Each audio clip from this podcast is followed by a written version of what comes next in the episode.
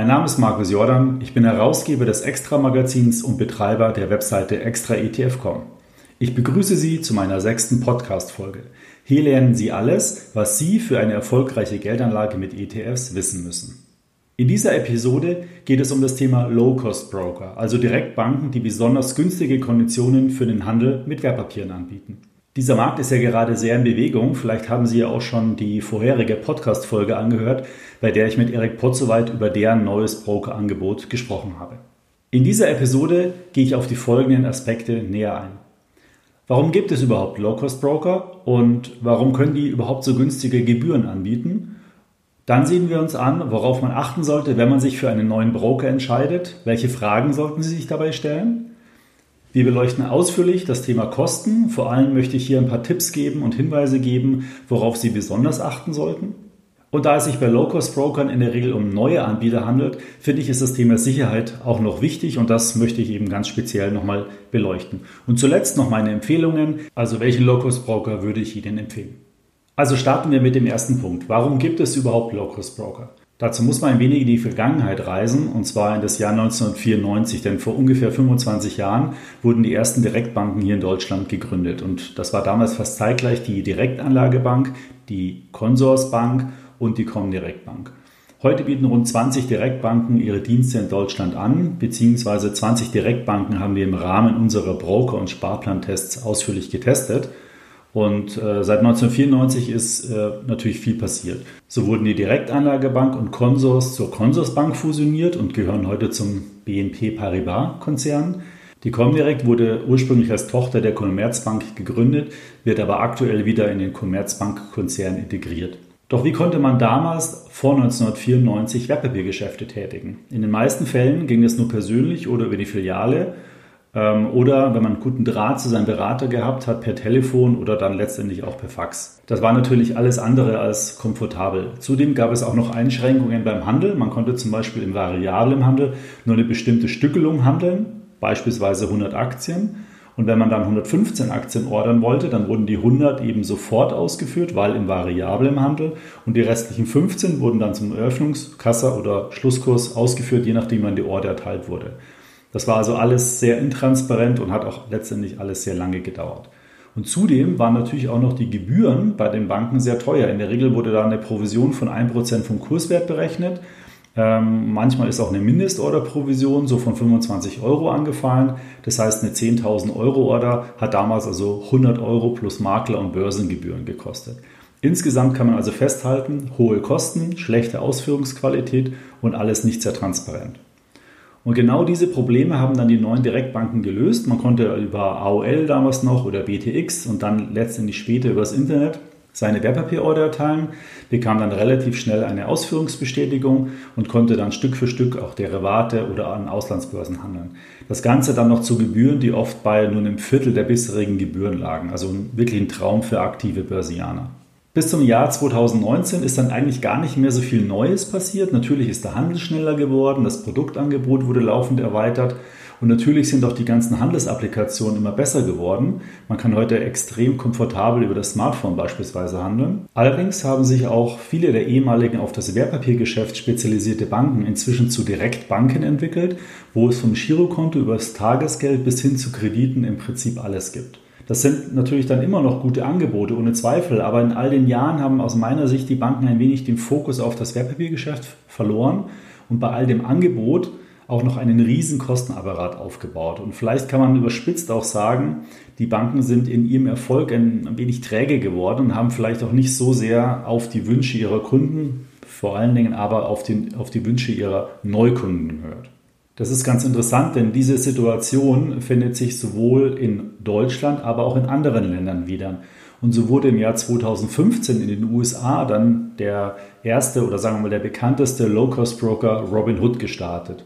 Und das Unternehmen hat zum Start ähm, einen Aktienhandel zum Nulltarif angeboten. Man konnte also erstmals völlig ohne Gebühren Aktien handeln. Und zudem war das Angebot derart eingeschränkt und vereinfacht, dass der Anbieter damit ganz schnell auf rund 6 Millionen Kunden angewachsen ist. Und Robinhood sieht sich heute immer noch als Startup, ist aber bereits mit rund 9 Milliarden Dollar bewertet, was natürlich für ein Startup sehr, sehr viel ist. Robinhood erreicht vor allen Dingen junge Anleger. Das Durchschnittsalter dort ist bei rund 26 Jahren. Das mag unter anderem auch daran liegen, dass man den Handel über äh, eine sehr intuitive App anbietet. Darüber kann man dann innerhalb weniger Minuten ein Depot eröffnen, Geld einzahlen und im Prinzip schon loslegen. Und so einfach und bequem war der Aktienhandel davor bei weitem nicht. Und heute erweitert der Anbieter auch Stück für Stück das Angebot, um ein noch besseres Angebot eben bieten zu können. Und genau hier setzen jetzt auch Anbieter in Deutschland an, allen voran Trade Republic, Scalable Capital Broker, der Smart Broker, Just Trade oder Gratis Broker. Alle diese Anbieter bieten ebenfalls einen kostenfreien bzw. nahezu kostenfreien Handel mit Aktien, ETFs und Derivaten an. Vor allem Trade Republic und Scalable Capital setzen auch voll auf den Trend mit dem Handel über eine App.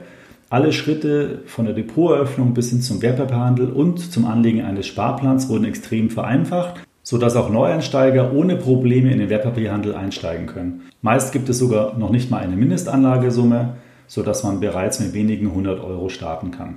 Das ist äh, wirklich ein Traum und vor allem eine wirkliche Abgrenzung zu den zum Teil noch sehr unübersichtlichen Angeboten und Apps der etablierten Direktbanken. Jetzt werden Sie sich vielleicht fragen, woran verdienen denn diese Banken überhaupt? Wenn der Wertpapierhandel nahezu kostenfrei angeboten ist, ist es ja grundsätzlich mal eine berechtigte Frage. Deswegen sollten wir uns das jetzt im Folgenden etwas genauer ansehen. Zunächst muss man sagen, dass die Anbieter stark auf die Kosten achten und daher alle Schritte versuchen stark zu automatisieren um dann entsprechende Skaleneffekte zu heben. Ein Beispiel ist da zum Beispiel die Kontoeröffnung. Diese findet zu 100% digital statt. Man wird Schritt für Schritt durchgeführt und am Ende folgt dann noch die Legitimation über das Smartphone. Kurz darauf erhält man dann seine Konto- und Depotnummer und kann quasi schon loslegen. Das Ganze ist innerhalb von 10 bis 15 Minuten erledigt. Das Produktangebot wird meist auf wenige Handelspartner beschränkt. So kann man bei Trade Republic nur an der L&S Exchange und bei dem Handelspartner HSBC handeln, bei Scalable Capital nur momentan an der Börse GetEx. Zum Vergleich, bei der Comdirect werden derzeit insgesamt 34 Börsenplätze angeboten. Und die müssen ja auch betreut oder mal, sagen wir mal, gewartet werden. Und das verursacht alles Kosten, zum Beispiel für IT, aber auch für das Produktmanagement. Auch bei der Zahl der handelbaren Wertpapiere gibt es Einschränkungen. So können bei Trade Republic aktuell rund 7800 Aktien und ETFs gehandelt werden und 40.000 Derivate. Bei Scalable können rund 4000 Aktien, 1400 ETFs und rund 1300 Investmentfonds gehandelt werden. Bei anderen Banken, die zum Beispiel den Handel auch an Regionalbörsen oder diversen außerbörslichen Handelspartnern anbieten, kann es schnell in die Hunderttausende, wenn nicht sogar Millionen, wenn man die Derivate mit reinrechnet, verschiedene Wertpapiere gehen. Dabei entstehen natürlich Kosten, äh, Kosten für die Wertpapierlagerung, Kosten für das Bearbeiten von Kapitalmaßnahmen. Das muss alles gepflegt und betreut werden. Das waren jetzt nur zwei Beispiele, warum die Kosten bei diesen Brokern wesentlich günstiger sind als bei regulären Banken. Schauen wir uns doch nun mal die Einnahmenseite an. Wie kann man also einen kostenfreien Handel finanzieren und dabei sogar noch etwas verdienen? Low-Cost-Broker haben verschiedene Möglichkeiten, Einnahmen zu generieren. Der erste Bereich ist das Verkaufen der Wertpapierumsätze. Dadurch, dass alle Kundenumsätze über einen Börsenplatz gehandelt werden, ist der Makler, der diesen Börsenplatz betreibt, dazu bereit, einen bestimmten Betrag für diese Umsätze zu bezahlen. Der Makler verdient ja an den unterschiedlichen Kauf- und Verkaufskursen, dem sogenannten Spread, und von diesen gibt er einen Teil dann an den Broker zurück. Red Republic hat hier mal veröffentlicht, dass sie rund 1,20 Euro pro Transaktion von dem Makler erhalten. Und da die noch eine Fremdkostenpauschale von 1 Euro in Rechnung stellen für die Transaktion, verdient Trade Republic also an jeder Wertpapiertransaktion im Schnitt 2,20 Euro. Eine weitere Einnahmenquelle ist die Zinsmarge auf Kontoguthaben. Die ist aktuell nicht existent bzw. kostet die Bank sogar was, aber künftig könnte das natürlich eine deutliche Rolle spielen. Stellt man sich vor, die Zinsen betragen mal wieder 2-3% im kurzfristigen Bereich und eine Bank hat hier 100 Millionen Euro Kontoguthaben ähm, in der Verwaltung, dann sind das ja bei 3% schon rund 3 Millionen Euro Einnahmen die die Bank dabei verdienen kann. Das ist momentan, wie gesagt, nicht existent, aber es ist auf jeden Fall eine Einnahmenquelle, die für Low-Cost-Broker dann eine signifikante Einnahme darstellen. Bei manchen Anbietern, wie zum Beispiel Scalable Capital, kommt dann auch noch eine Abogebühr hinzu, denn dort zahlt man ja je nach Modell 2,99 Euro oder 4,99 Euro im Monat fix an den Broker, kann dafür kostenfrei ordern. Das heißt, diese Einnahmen kommen dem Broker natürlich auch zugute. Darüber hinaus gibt es auch noch Bestandsprovisionen, die die Banken für das Verwahren von klassischen Investmentfonds erhalten. Und das kann je nach Investmentfonds schon mal ein halbes Prozent pro Jahr sein. Also in der Summe summiert sich das dann auch zu einem ordentlichen Einnahmenblock.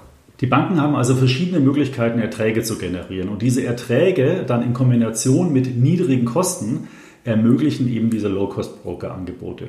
Und getreu dem Motto, Kleinvieh macht auch Mist, muss man eben viele, viele Kunden haben, damit diese niedrigen Erträge dann insgesamt die Fixkosten decken, plus zusätzlich dann einen Gewinn erwirtschaften. Aus meiner Sicht ist das dann für alle ein Gewinn. Der Kunde bekommt ein einfaches, klares Angebot, zwar mit Einschränkungen, dafür aber mit sehr attraktiven Konditionen. Die Bank optimiert die Prozesse, kanalisiert den Orderflow des Kunden, hat damit niedrige Kosten und eine zusätzliche Einnahmenquelle. Und der Makler, der den Börsenplatz betreibt, bekommt deutlich mehr Orderflow, was letztendlich dann zu niedrigen Geldbriefkursen führt, das wiederum dem Kunden dann zugutekommt. Und zudem ist alles börsenreguliert und entsprechend überwacht. Also man braucht keine Angst haben, dass sich bei Low-Cost-Brokern, dass es sich bei Low-Cost-Brokern um Log-Angebote handelt die keinen Bestand haben. Das ist schon sehr gut durchdacht und ist eben eine Kombination aus niedrigen Kosten und äh, minimalen Erträgen. Und in der Summe rechnet sich das dann, wenn entsprechend viele Kunden dort bei dem Broker aktiv sind. Wenn Sie sich jetzt für einen Low-Cost-Broker oder einen neuen Broker entscheiden, dann sollten Sie sich aus meiner Sicht ein paar zentrale Fragen stellen. Denn die Wahl eines Brokers hängt im Wesentlichen von Ihnen ab, nicht vom Angebot, also letztendlich von Ihren Anforderungen, wie Sie den Broker nutzen wollen. Wie sieht zum Beispiel Ihre Anlagestrategie aus? Wenn Sie jetzt viel mit Derivaten handeln wollen beispielsweise, dann brauchen Sie natürlich einen Broker, der Derivatehandel anbietet. Scalable Capital beispielsweise bietet das momentan nicht an, also würde der schon mal automatisch rausfahren. Ein weiteres Thema könnte die Fragestellung Sparen sein. Brauchen Sie einen Broker, der Sparpläne anbietet? Sollen das Fondssparpläne, ETF-Sparpläne oder Aktiensparpläne sein? Auch hier gibt es wieder Unterschiede und nicht jeder Broker bietet alles an. Wichtig ist auch, wie Sie handeln möchten. Ich hatte vorhin erwähnt, die meisten Low-Cost-Broker bieten den Handel mit Smartphone an. Wenn Sie jetzt aber kein Smartphone haben oder sich keins anschaffen wollen, dann brauchen Sie auch ja einen Anbieter, der die Desktop-Variante anbietet. Und beispielsweise Trade Republic bietet momentan nur den Handel über Smartphone an, währenddessen äh, Scalable Capital sowohl Smartphone als auch Desktop-Handel anbietet. Also hier haben Sie die Auswahl und müssen sich dann letztendlich für einen entscheiden. Natürlich ist auch wichtig, das hängt auch mit Ihrer Anlagestrategie zusammen, welche Wertpapiere Sie kaufen möchten. Also möchten Sie eher ETFs handeln, möchten Sie eher Aktien handeln? Wenn ja, welche Aktien? Das ist alles relevant und entscheidend für die Auswahl des Brokers.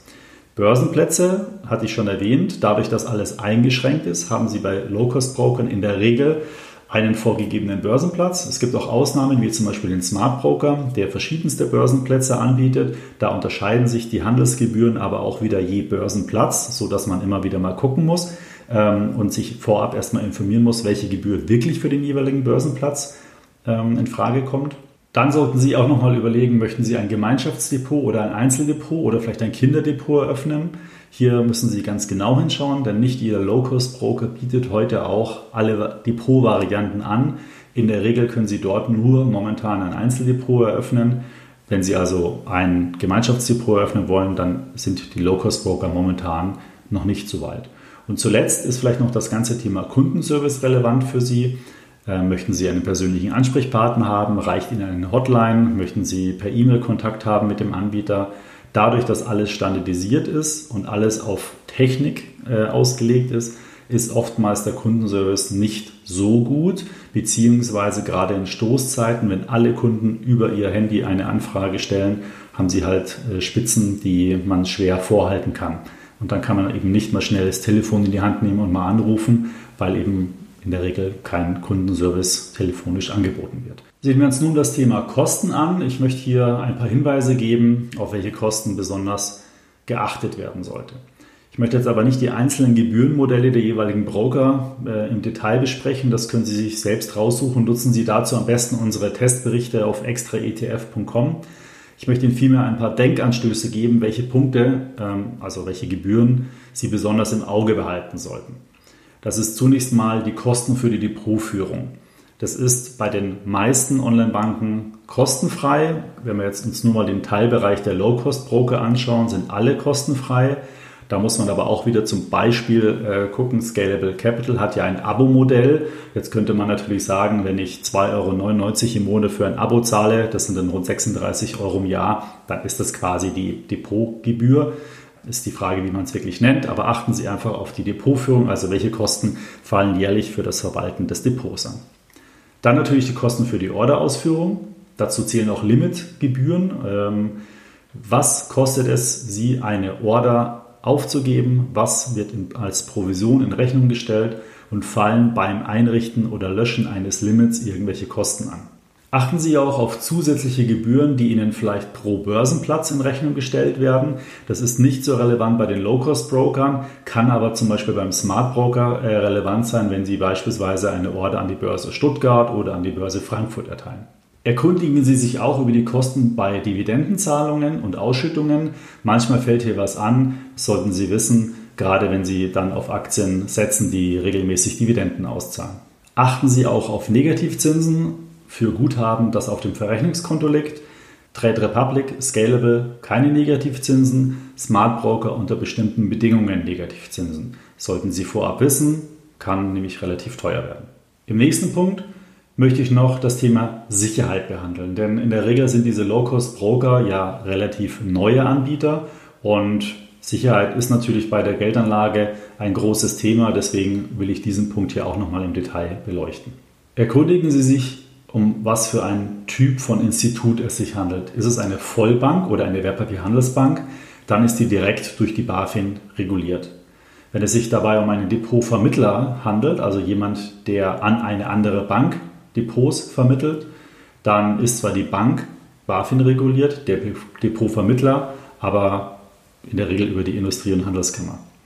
Sonderformen wie beispielsweise bei Scalable Capital, die sind Finanzportfolioverwalter von der Lizenz her, haben also auch eine Regulierung durch die BaFin, die Bundesamt, äh, das Bundesaufsichtsamt für Finanzdienstleistungen, vermitteln aber Konten bzw. führen ihre Konten bei der Baderbank. Guthaben, die auf den Konten liegen, sind immer durch die Einlagensicherung der Partnerbank, der Bank, wo eben das Konto geführt wird, äh, besichert im Volumen von 100.000 Euro. Depotvolumen ist immer grundsätzlich treuhänderisch verwaltet bei der jeweiligen Depotbank. Das heißt, wenn jetzt diese Depotbank ähm, pleite gehen sollte, kann der Gläubiger nicht auf das Depotvermögen zugreifen, auf ihr Depotvermögen zugreifen, sondern die Bank verwaltet dieses Geld treuhänderisch. Der Depotzugang ist in der Regel über eine Zwei-Faktor-Authentifizierung äh, gesichert. Man kann also sich mit seiner E-Mail-Adresse einloggen, über das Smartphone, Face ID zum Beispiel bei Apple, das Gerät dann entsperren und erhält dann Zugang auf sein Konto. Und je nach Anbieter werden Transaktionen entweder einfach über einen Klick und dann wieder Face ID äh, entsprechend entsperrt oder sie geben dann nochmal eine TAN ein. Das hängt ein bisschen ähm, von der Bank eben zusammen, wie das dargestellt ist. Ähm, Sie kennen diese Prozesse aber von Ihren klassischen Überweisungssystemen, zum Beispiel wenn Sie eine Überweisung erteilen. Ähm, also auch hier ist es ein ganz normales Sicherheitsprozedere, was Sie von den Banken eben kennen. Die Depoteröffnung, hatte ich vorhin schon erwähnt, ist meistens über ein Smartphone relativ einfach darstellbar, innerhalb von weniger Minuten. Und die Legitimation, weil Sie müssen sich ja ausweisen, dass Sie auch wirklich derjenige sind, der gerade diese Depoteröffnung durchlaufen hat, die erfolgt eben über Videoident. Das heißt, dann müssen Sie dann Ihren Ausweis in die Kamera halten. Alternativ können Sie das noch auch, auch noch über eine Postfiliale dann machen, aber in der Regel ist natürlich Videoident viel, viel komfortabler und schneller zu erledigen. So, zum Schluss bleibt ja eigentlich nur noch die Frage, welche Broker, welche Low-Cost-Broker kann ich aus meiner Sicht empfehlen? Und natürlich möchte ich das auch kurz begründen. Es gibt momentan drei Low-Cost-Broker, die für mich für ein Depot in Frage kommen. Das ist zum einen Trade Republic, das Brokerangebot von Scalable Capital und das Angebot vom Smart Broker. Ich möchte auch ganz kurz begründen, warum. Fangen wir doch mal mit Trade Republic an. Trade Republic ist der erste Anbieter, der in diesem Segment des Low-Cost äh, Brokerage eingestiegen ist. Die haben heute etwa 150.000 Kunden, sind sehr erfolgreich, ähm, haben starke Finanzpartner im Hintergrund und haben es eben geschafft, durch eine wirkliche Fokussierung des Produktangebotes und ein einfaches und transparentes Gebührenmodell ein wirklich insgesamt rundes Angebot anzubieten. Und zusätzlich können hier rund 300 ETFs im Rahmen eines ETF-Sparplans kostenfrei angespart werden. Bei Scalable Capital gefällt mir, das ist zwar noch ein sehr junges Angebot, dass man hier eben neben Aktien, ETFs auch Investmentfonds handeln kann. Wenn also ein Anleger auch normale klassische Investmentfonds handeln möchte, kann er das eben dort über diesen Anbieter tun.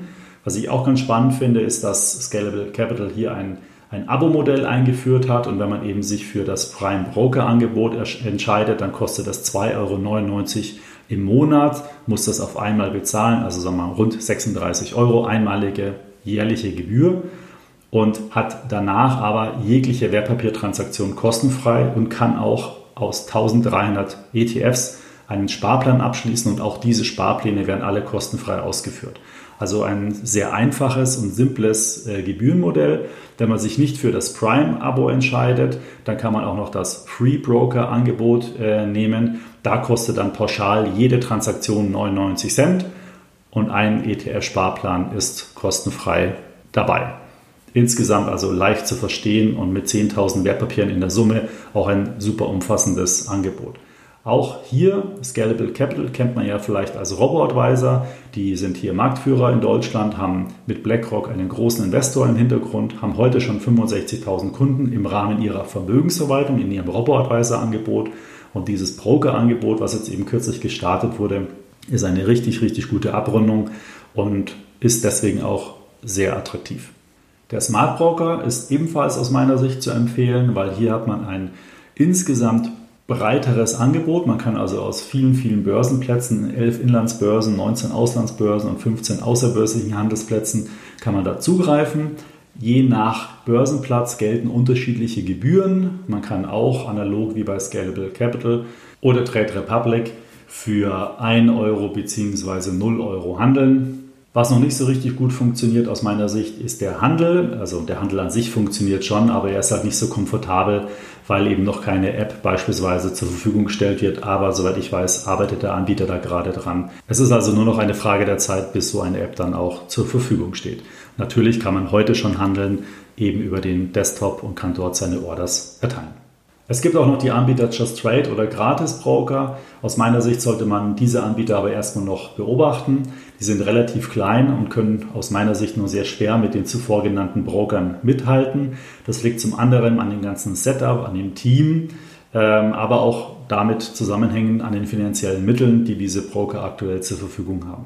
Am besten lesen Sie sich aber nochmal alle Testberichte zu den einzelnen Anbietern auf extraetf.com durch. Dort haben wir alle ausführlich beschrieben, sowohl mit dem Fokus auf ETF-Sparpläne als auch mit dem Fokus auf das reine Brokerage-Depot.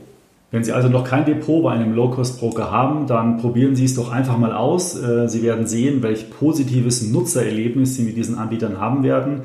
Eine Renditegarantie ist es dann natürlich nicht. Äh, dafür sind Sie weiterhin selbstverantwortlich.